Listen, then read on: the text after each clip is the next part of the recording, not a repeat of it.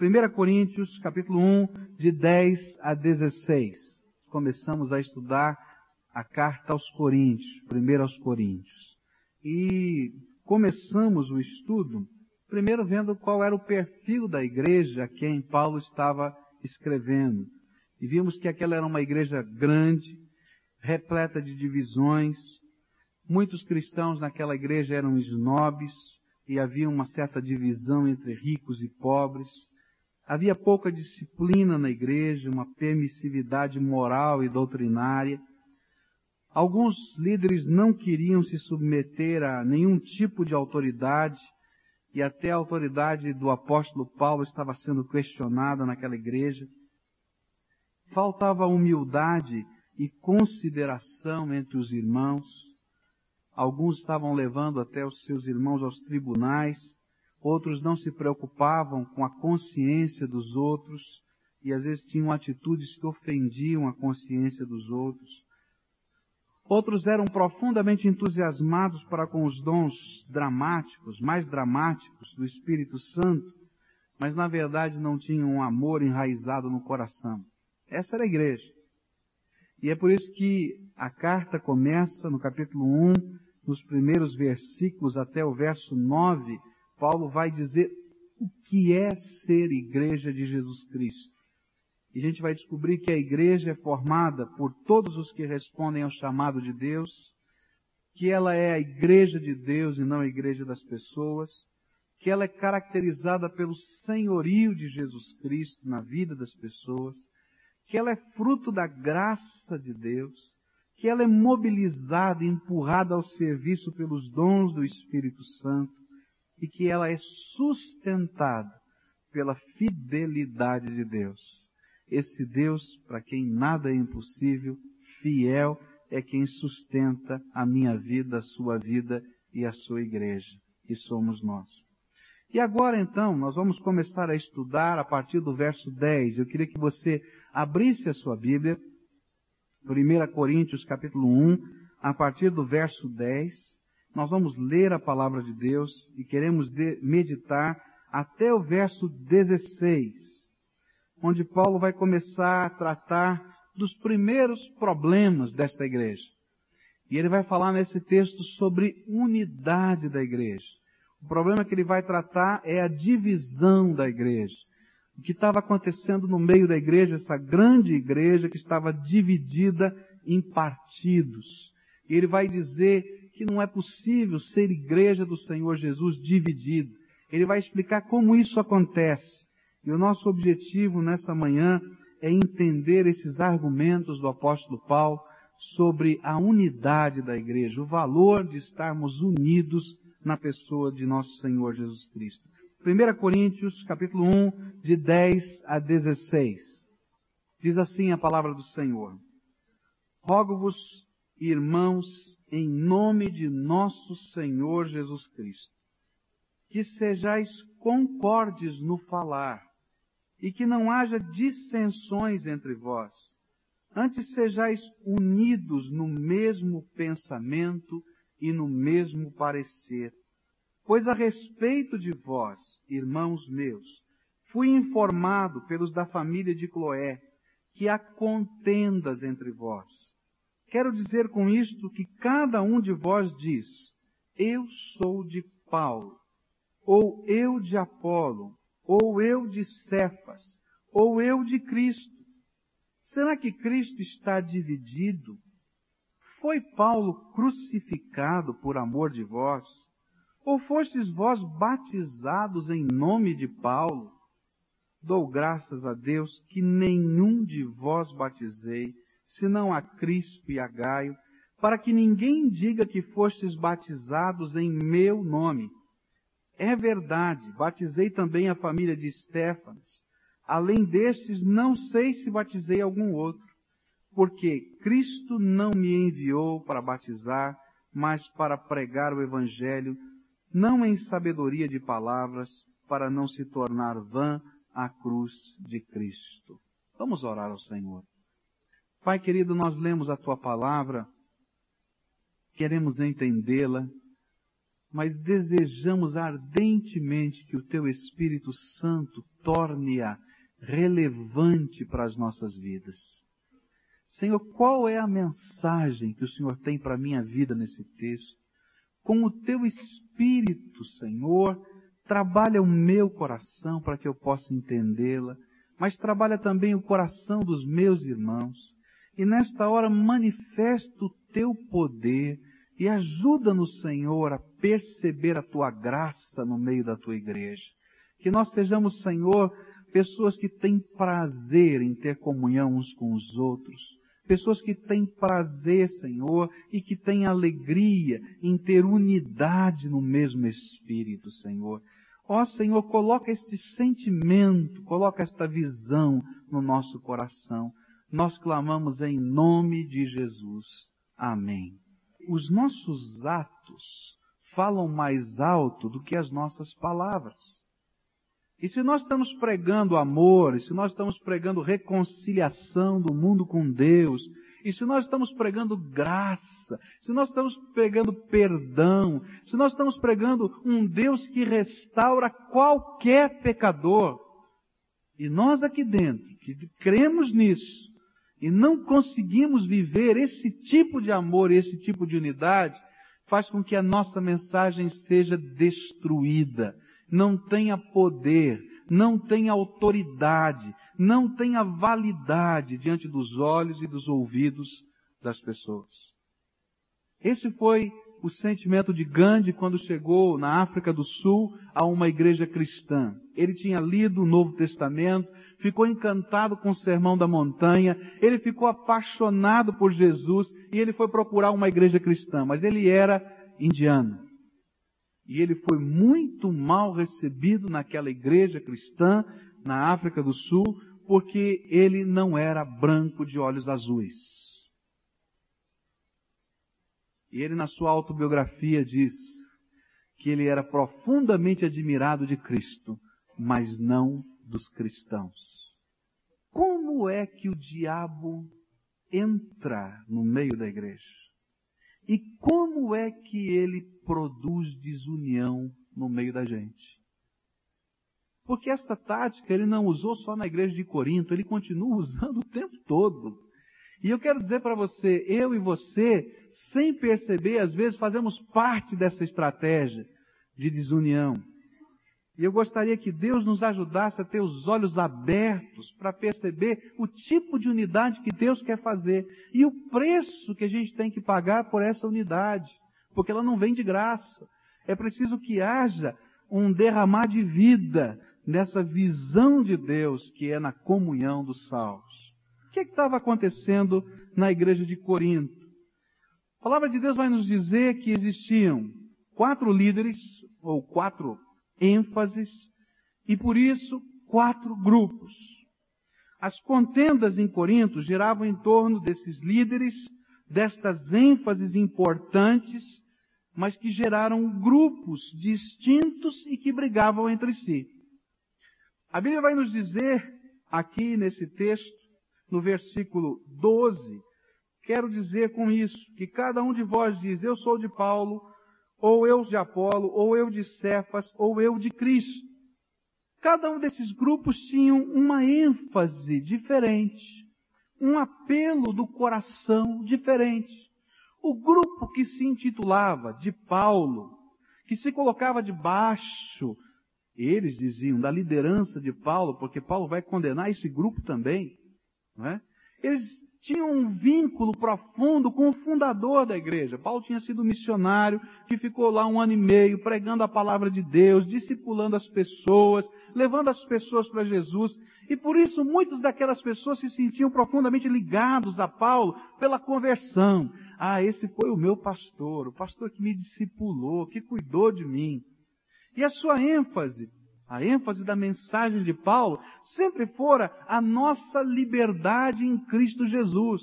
Eu não preciso me tornar judeu para virar cristão. Eu posso ser cristão direto, porque Deus tem misericórdia da minha vida. Eu sou livre diante dele. Ele me remiu e essa era a mensagem de Paulo. E de uma certa maneira, então, aqueles homens se envolviam com esses ensinos apostólicos santos, benditos, bons. Mas estavam reagindo a todo tipo de nova ênfase que entrava para a igreja. Quem sabe até existiam no meio dessas novas ênfases alguma coisa que deveria ser resistida, mesmo como heresia, mas ao invés de trabalhar os processos, algumas vezes esse grupo que se intitulava o grupo de Paulo reagia à semelhança dos outros grupos, imitava os seus métodos de combate e formavam então o seu próprio grupinho dentro da igreja. É interessante perceber como o diabo trabalha. Quando alguém tem uma atitude carnal conosco, seja quem for, está agindo na carne, a grande tentação que a gente tem é responder na mesma moeda, agir na carne. Então, se alguém gritou comigo, eu tenho vontade de gritar no mesmo tom.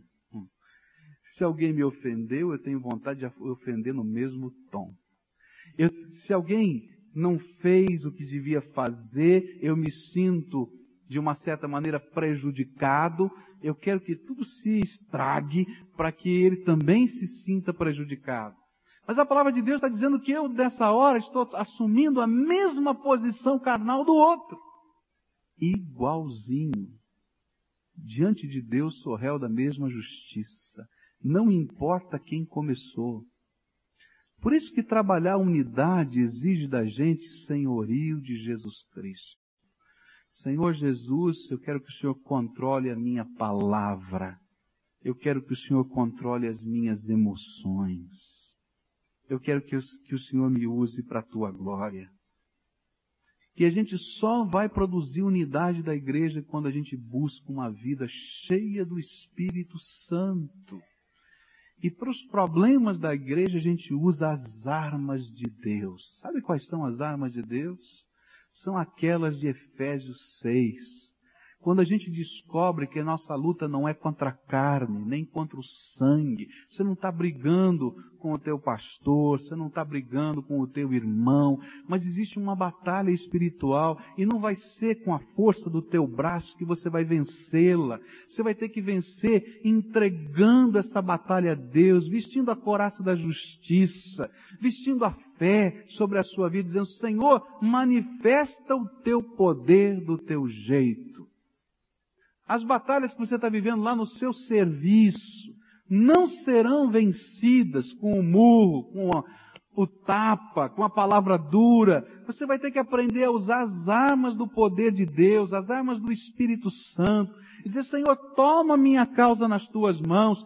Tu és Deus todo-poderoso. Deus que não existe limite, o Deus dos impossíveis. Então eu vou confiar no teu jeito. Mas às vezes a gente quer fazer como Abraão fez, sair correndo na frente para dar uma mãozinha a Deus e age na carne e não no espírito. E estraga tudo. Eu quero crer que o grupo de Paulo estava profundamente bem intencionado. Eles queriam manter os princípios iniciais daquela igreja. Mas os métodos que eles usavam eram pecaminosos, tanto quanto dos outros grupos. O grupo de Apolo, quem era Apolo?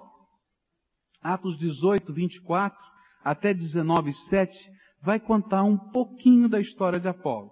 Ele era oriundo de Alexandria, no Egito, uma das cidades é, que era berço do ensino e da cultura, a maior biblioteca do mundo civilizado daquele tempo estava na cidade de Alexandria. É, era um grande centro de estudo teológico judaico. Foi nessa cidade que houve a primeira tradução do Velho Testamento para uma outra língua, que foi para a língua grega, chamada de Septuaginta. Os primeiros grandes teólogos fora da Palestina, judaicos, estavam em Alexandria. E essa então deve ter sido uma grande influência na vida de Apolo. Essa grande é, capital intelectual do mundo influenciou esse homem. E quando a gente lê a palavra de Deus, a gente descobre que ele também era um homem com uma capacidade intelectual muito grande, uma oratória excelente, diz a Bíblia. E ele desenvolveu um ótimo ministério de ensino na igreja de Corinto. Ele era aquele que discipulava as pessoas. Paulo era o evangelista que chegava desbravando, pregando o evangelho. O Paulo chegou depois e pegava e pegava aqueles novinhos na fé e ensinava, olha, a palavra de Deus diz assim, o Velho Testamento é assim, e batia na tecla, olha, você tem que ser firme na palavra, você tem que estudar a palavra. E essa talvez tenha sido a grande ênfase do grupo de Apolo. Era aquele grupo que queria ter sabedoria. Diz a Bíblia que ele era um homem que se prestava às discussões públicas. Então chamava um líder da sinagoga judaica diante de uma multidão e o líder então colocava argumentos e o Apolo com toda aquela classe de um diálogo teológico e discutia os argumentos, dizia não, não é bem assim, o Velho Testamento diz isso, o tal lugar diz aquilo, olha, você tem que pensar nisso. E essas disputas públicas que eram comuns em Corinto por outras razões, então chamavam muita gente, as pessoas eram apaixonadas por esse estilo. Mas sabe o que aconteceu? Esses que eram discípulos de Apolo começaram a formar uma elite dentro da igreja. Era a elite dos cultos, os universitários da igreja de Corinto. Não, esse bando de ignorantes aqui precisa crescer. Não, nós, nós estamos aqui buscando a ênfase do ensino, a ênfase da profundidade, a ênfase do conhecimento teológico mais enraizado. E certamente, os dois grupos começavam a brigar. Mas Paulo, olha, Paulo foi uma benção, ele foi um evangelista. E Paulo não tem condição de comparar com Apolo. E aí começava a discussão, as comparações e um outro grupo na igreja. Veja, a liberdade em Cristo, a ênfase de Paulo, não era pecado. É uma ênfase importante. Estudar e conhecer a palavra de Deus é outra ênfase importante. Por causa de coisas boas, eles estavam brigando. Terceiro grupo, era o grupo de Pedro. A gente não tem certeza se Pedro passou ou não pela cidade de Corinto, ou se era através dos discípulos de Pedro que esse grupo foi formado. E ele representa o cristianismo judaico. Aqueles crentes que se convertiam dentro do judaísmo e que mantinham toda a estrutura da lei. Toda aquela estrutura da lei. E esses chegavam então na, na igreja de Corinto e diziam: Olha, tem um problema. Vocês aqui têm um problema sério de doutrina. Porque você sabe que muita gente confunde doutrina com usos e costumes. O que o grupo de Pedro estava incomodado é que determinados preceitos do judaísmo estavam sendo vivenciados sem tempero naquela igreja. Essa liberdade em Cristo não fez com que eles entendessem que eles não podiam ter comunhão com o culto pagão. E tinha algumas pessoas ali que não estavam vivendo uma grande mudança e transformação de vida. Tinham pecados que estavam ali enrolados, que vinham trazidos do mundo, que ainda não tinham sido trabalhados corretamente. Então eles chegaram com uma boa ênfase, disseram: olha, nós precisamos ter uma doutrina que afete o comportamento das pessoas. E eles estavam lá na igreja dizendo: olha, esse pessoal tem que mudar, tem que haver uma transformação. Essa era uma ênfase boa. Porque realmente a mensagem do Evangelho tem que produzir transformação espiritual. Mas de repente formou-se o grupo de pureza dentro da igreja.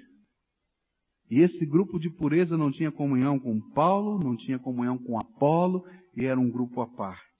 E aí esse grupo se transformou num grupo profundamente legalista. Pode, não pode, faz, não faz, come, não come, cultua, não cultua e assim vai. E a gente tem visto pela história que quando o fogo do entusiasmo se apaga, daquela paixão espiritual, então surge uma alternativa que parece ser muito segura, que geralmente é aquela letra da lei sem o poder do Espírito onde a gente sente segurança nas regrinhas pré-fabricadas. ao invés de ouvir a voz de Deus no coração da gente. O quarto grupo tinha uma quarta ênfase. E esse era o partido que eles se diziam: nós somos de Cristo.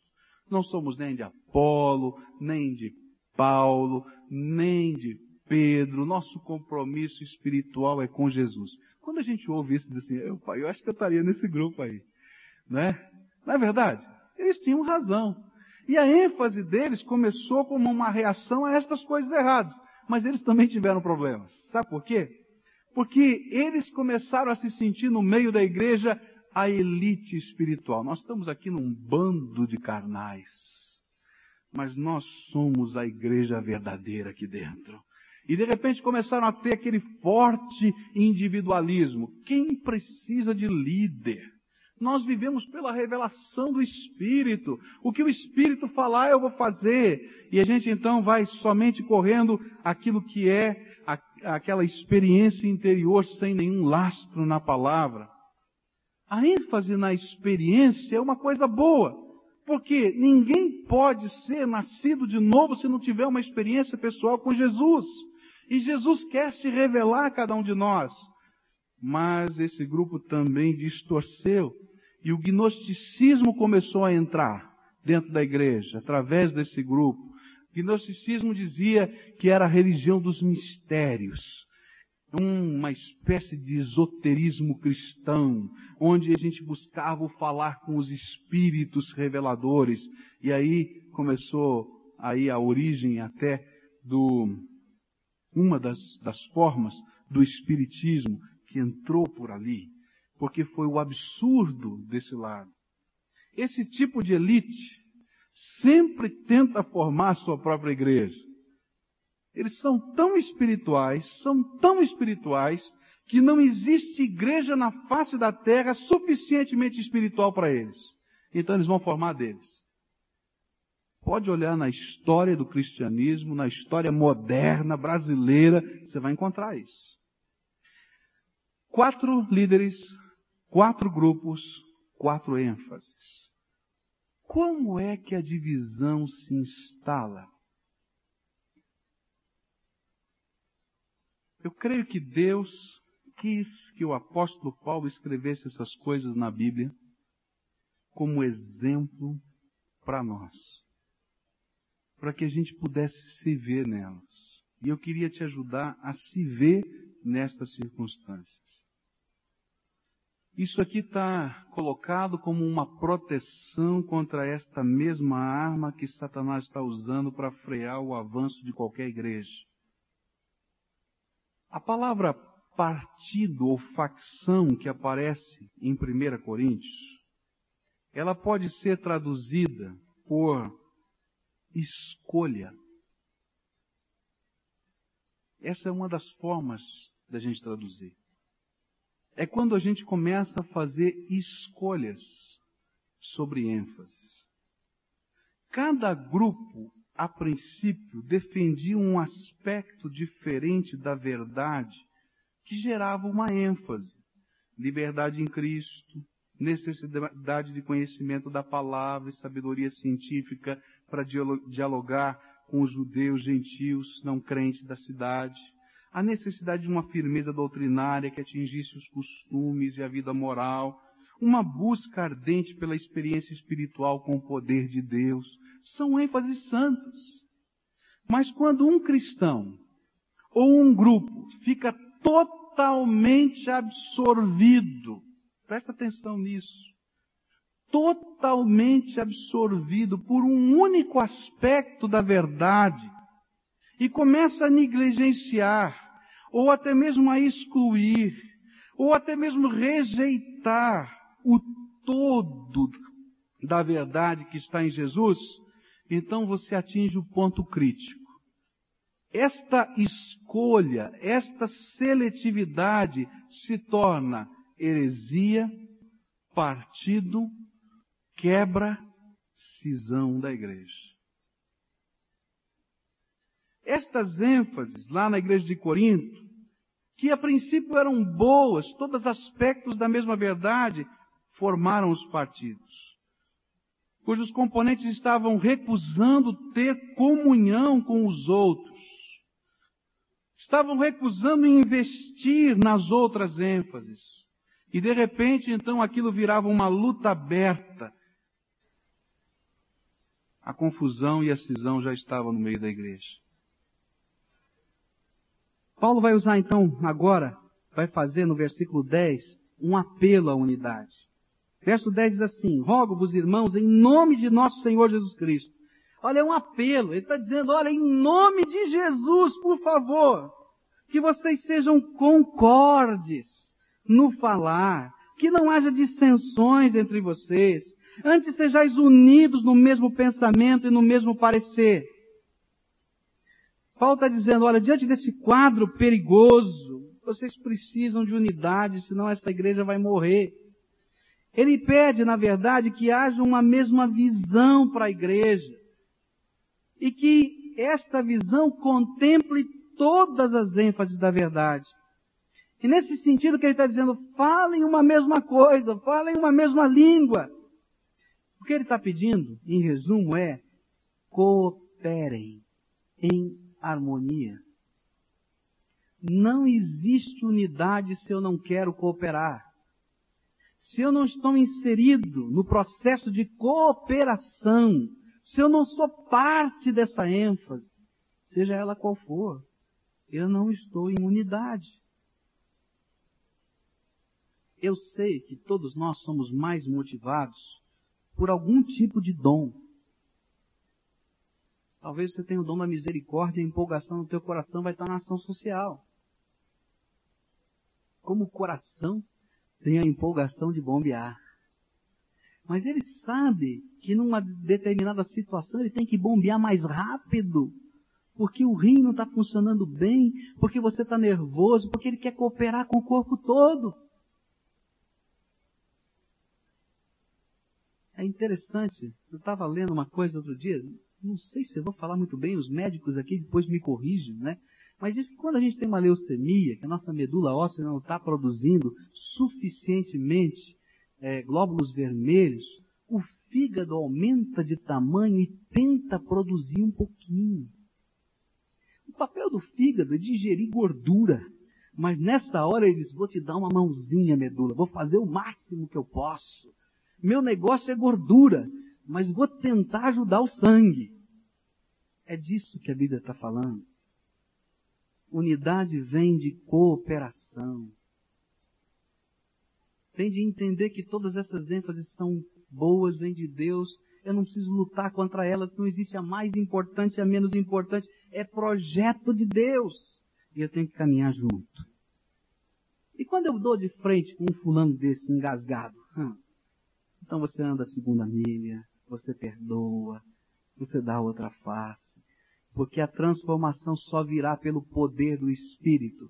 Se você usar as armas da carne, você vai acabar de destruir. A última coisa, versículos 13 a 16 dizem o seguinte: Será que Cristo está dividido? Ou foi Paulo crucificado por amor de vós? Ou fostes batizados em nome de Paulo? E então agora ele vai dar uma razão para a unidade. Primeira coisa sobre a razão da unidade é a integridade de Cristo. Está dizendo, Cristo foi dividido. A ideia é, Jesus é uma pessoa. Não dá para pegar um pedacinho de Jesus. Você já pensou se você dissesse assim, Jesus, entra no meu coração, mas deixa as suas pernas do lado de fora, por favor? Tem condição da gente fazer isso? Jesus é uma pessoa, ele tem que entrar inteiro. Então, se você, no seu dom, é as mãos, você tem que estar ligado ao corpo e fazer parte de todo o corpo, porque não dá para ser corpo só com as mãos. E a igreja precisa ser todo o corpo de Cristo. Ou o temos ou não o temos. Ou somos ou não somos. A igreja como corpo precisa ter todas as ênfases simultaneamente e na mesma intensidade, senão ela não será igreja. Segundo argumento que ele vai dar é a cruz de Cristo. Foi Paulo crucificado por vós? Quem morreu na cruz do Calvário por mim e por você foi Jesus e ninguém mais. Nosso trabalho, a nossa visão, o nosso compromisso está ligado àquilo que Jesus fez por mim na cruz do Calvário. Nós o seguimos na totalidade do seu caráter, da sua vontade, pois fomos constrangidos a isso pelo amor dele. Por isso, quando eu tenho que andar segunda milha, eu não faço por outra razão a não ser porque Cristo fez muito mais por mim. Quando eu tenho algum prejuízo, eu o tenho e tenho com alegria, porque um dia todas as minhas dívidas foram cravadas na cruz e Ele pagou todo o meu prejuízo. E eu o faço por causa da cruz de Cristo. Terceira palavra desse argumento é o senhorio de Cristo.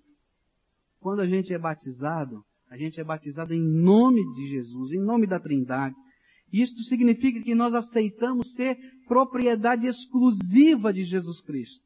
E é por causa do senhorio de Cristo que eu preciso estar engajado em todas as ênfases do seu ministério através da igreja. Eu sou parte.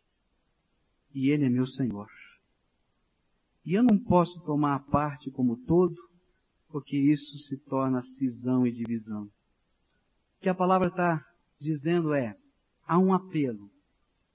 Igreja tenha unidade. Há uma estratégia. Cooperem mutuamente. Há um remédio para a doença. Amor e perdão. Há um resultado que a gente pode esperar. Crescimento e poder. É isso que Deus quer da nossa igreja. Nós temos todas as coisas para virar uma igreja de Corinto.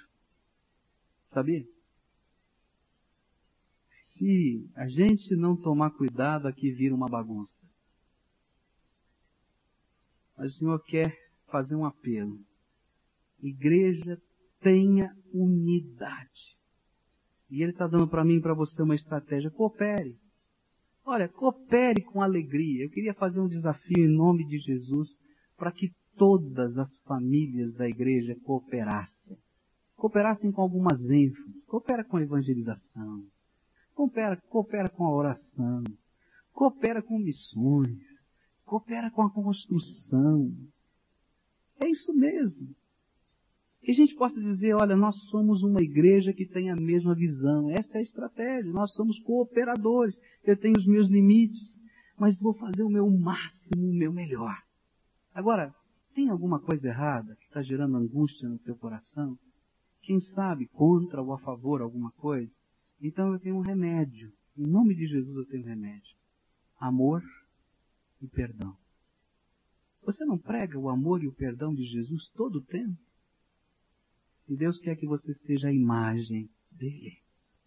Então viva o remédio, amor e perdão. Agora eu posso prometer uma coisa para você. Se esta igreja continuar unida, cooperando uns com os outros, cheia de amor e de perdão, ela vai crescer. Vai abalar essa cidade em nome de Jesus. E Deus vai derramar poder, sinais, prodígios, coisas da sua graça, para testificar: esta é minha igreja. Não entra na cilada. Eu não posso entrar, mas você também não pode entrar. Vamos ficar em pé, irmãos, vamos orar ao Senhor. Logo mais à noite eu quero continuar o estudo de Coríntios e quero falar que Deus destrói o orgulho humano, aniquila e revela a sua glória. Eu queria convidá-lo para continuar estudando essa carta conosco. Mas nessa hora eu queria orar a Deus pela igreja. Queria que você levantasse um clamor a Deus. Eu tenho estado feliz com a igreja. Tenho estado feliz porque tenho visto uma igreja que realmente está viva, uma igreja que deseja adorar a Deus. Mas Deus sabe que eu tenho orado por esta igreja porque tenho visto tantas vezes estratégias de Satanás tentando frear o crescimento e o testemunho da igreja. E eu queria que você fosse cooperador conosco nessa oração. Que você começasse olhando para você e dizendo, Senhor, o que desta mensagem tem a ver com a minha vida? que dessa mensagem tem a ver com a minha vida? Talvez você precisa tomar o remédio. Amor e perdão. Quem sabe precisa usar a estratégia no que você não está cooperando ainda como visão e ênfase. O que é que Deus está falando no teu coração? Responde aí no teu espírito. E esse primeiro momento é só teu na presença de Deus. Levanta um clamor na presença do Senhor. Querido Senhor, tu sabes quanto amamos a tua igreja. Cada um dos teus servos que estão aqui tem demonstrado amor ao Senhor junto à igreja. Alguns, Senhor, escreveram, estão escrevendo junto conosco a história dela. Alguns conhecem a história de cada banco que está aqui. Alguns conhecem a história, Senhor, de cada, cada momento. Cada peça desse mobiliário eles conhecem a história. Outros chegaram mais agora, Senhor. Talvez essas peças do mobiliário não tenham história para eles, mas o Senhor está escrevendo uma história nova na vida deles. E o Senhor tem usado esta igreja para ser instrumento da tua bênção. Agora, Senhor, sabemos que nossa luta não é contra a carne, nem contra o sangue, mas contra principados e potestades. E sabemos, Senhor, que o inimigo quer frear o testemunho da igreja. Quer frear, Senhor, o poder da igreja. Porque, Senhor, é através desse testemunho poderoso que, Senhor, tu estás trazendo de volta para ti aqueles que sempre foram teus e que Satanás saqueou. E nós queremos te pedir, Senhor, que tu nos dês discernimento para perceber as artimanhas do maligno dentro da igreja, para perceber as artimanhas do maligno dentro de casa, para perceber as artimanhas do maligno que faz partido, que faz divisão, que cria facção, e ele usa coisa boa que ele transforma em desgraça. Ó Senhor, abre os meus olhos, eu quero estar alerta para isso. Em nome de Jesus, eu quero estar alerta. Mas eu quero que tu despertes a visão da igreja para amar o irmão. Mas amar mesmo, Senhor, de verdade, para perdoar, para que a mensagem do Evangelho seja viva, e quando a gente pregar que Jesus restaura, ele diz, é verdade. Restaurou a minha vida e continua restaurando cada dia. Ó Senhor, que toda raiz de amargura seja curada, Senhor, pelo teu amor. Derrama amor aí no coração, Senhor. Que toda, todo foco, Senhor, escaramuça do diabo, seja destruído, Senhor, por esse remédio teu, amor e perdão. E, Senhor, pelo teu Espírito, desperta para a cooperação. Que nós sejamos um na visão, Senhor, do mundo que precisa ser alcançado, mas que sejamos um na visão do pequenino que precisa ser socorrido. Que sejamos um na visão, Senhor, de que precisamos edificar esse templo, mas que sejamos um também naquele sentimento de que estamos aqui para erguer as nossas mãos aos céus e dizer: Tu és santo e bendito, recebe o nosso louvor. Manifesta, Senhor, essa unidade na estratégia da cooperação. Que nós sejamos o teu rebanho, que tu sejas Senhor. Nós queremos declarar aos homens, queremos declarar aos anjos, nós queremos declarar até aos demônios que nos, nos perseguem e lutam que Jesus Cristo é o único Senhor desta igreja. Em teu nome, Jesus, adoramos e pedimos que o Senhor nos dê a tua graça. Amém, Senhor Jesus. Amém. Louvado seja o Senhor.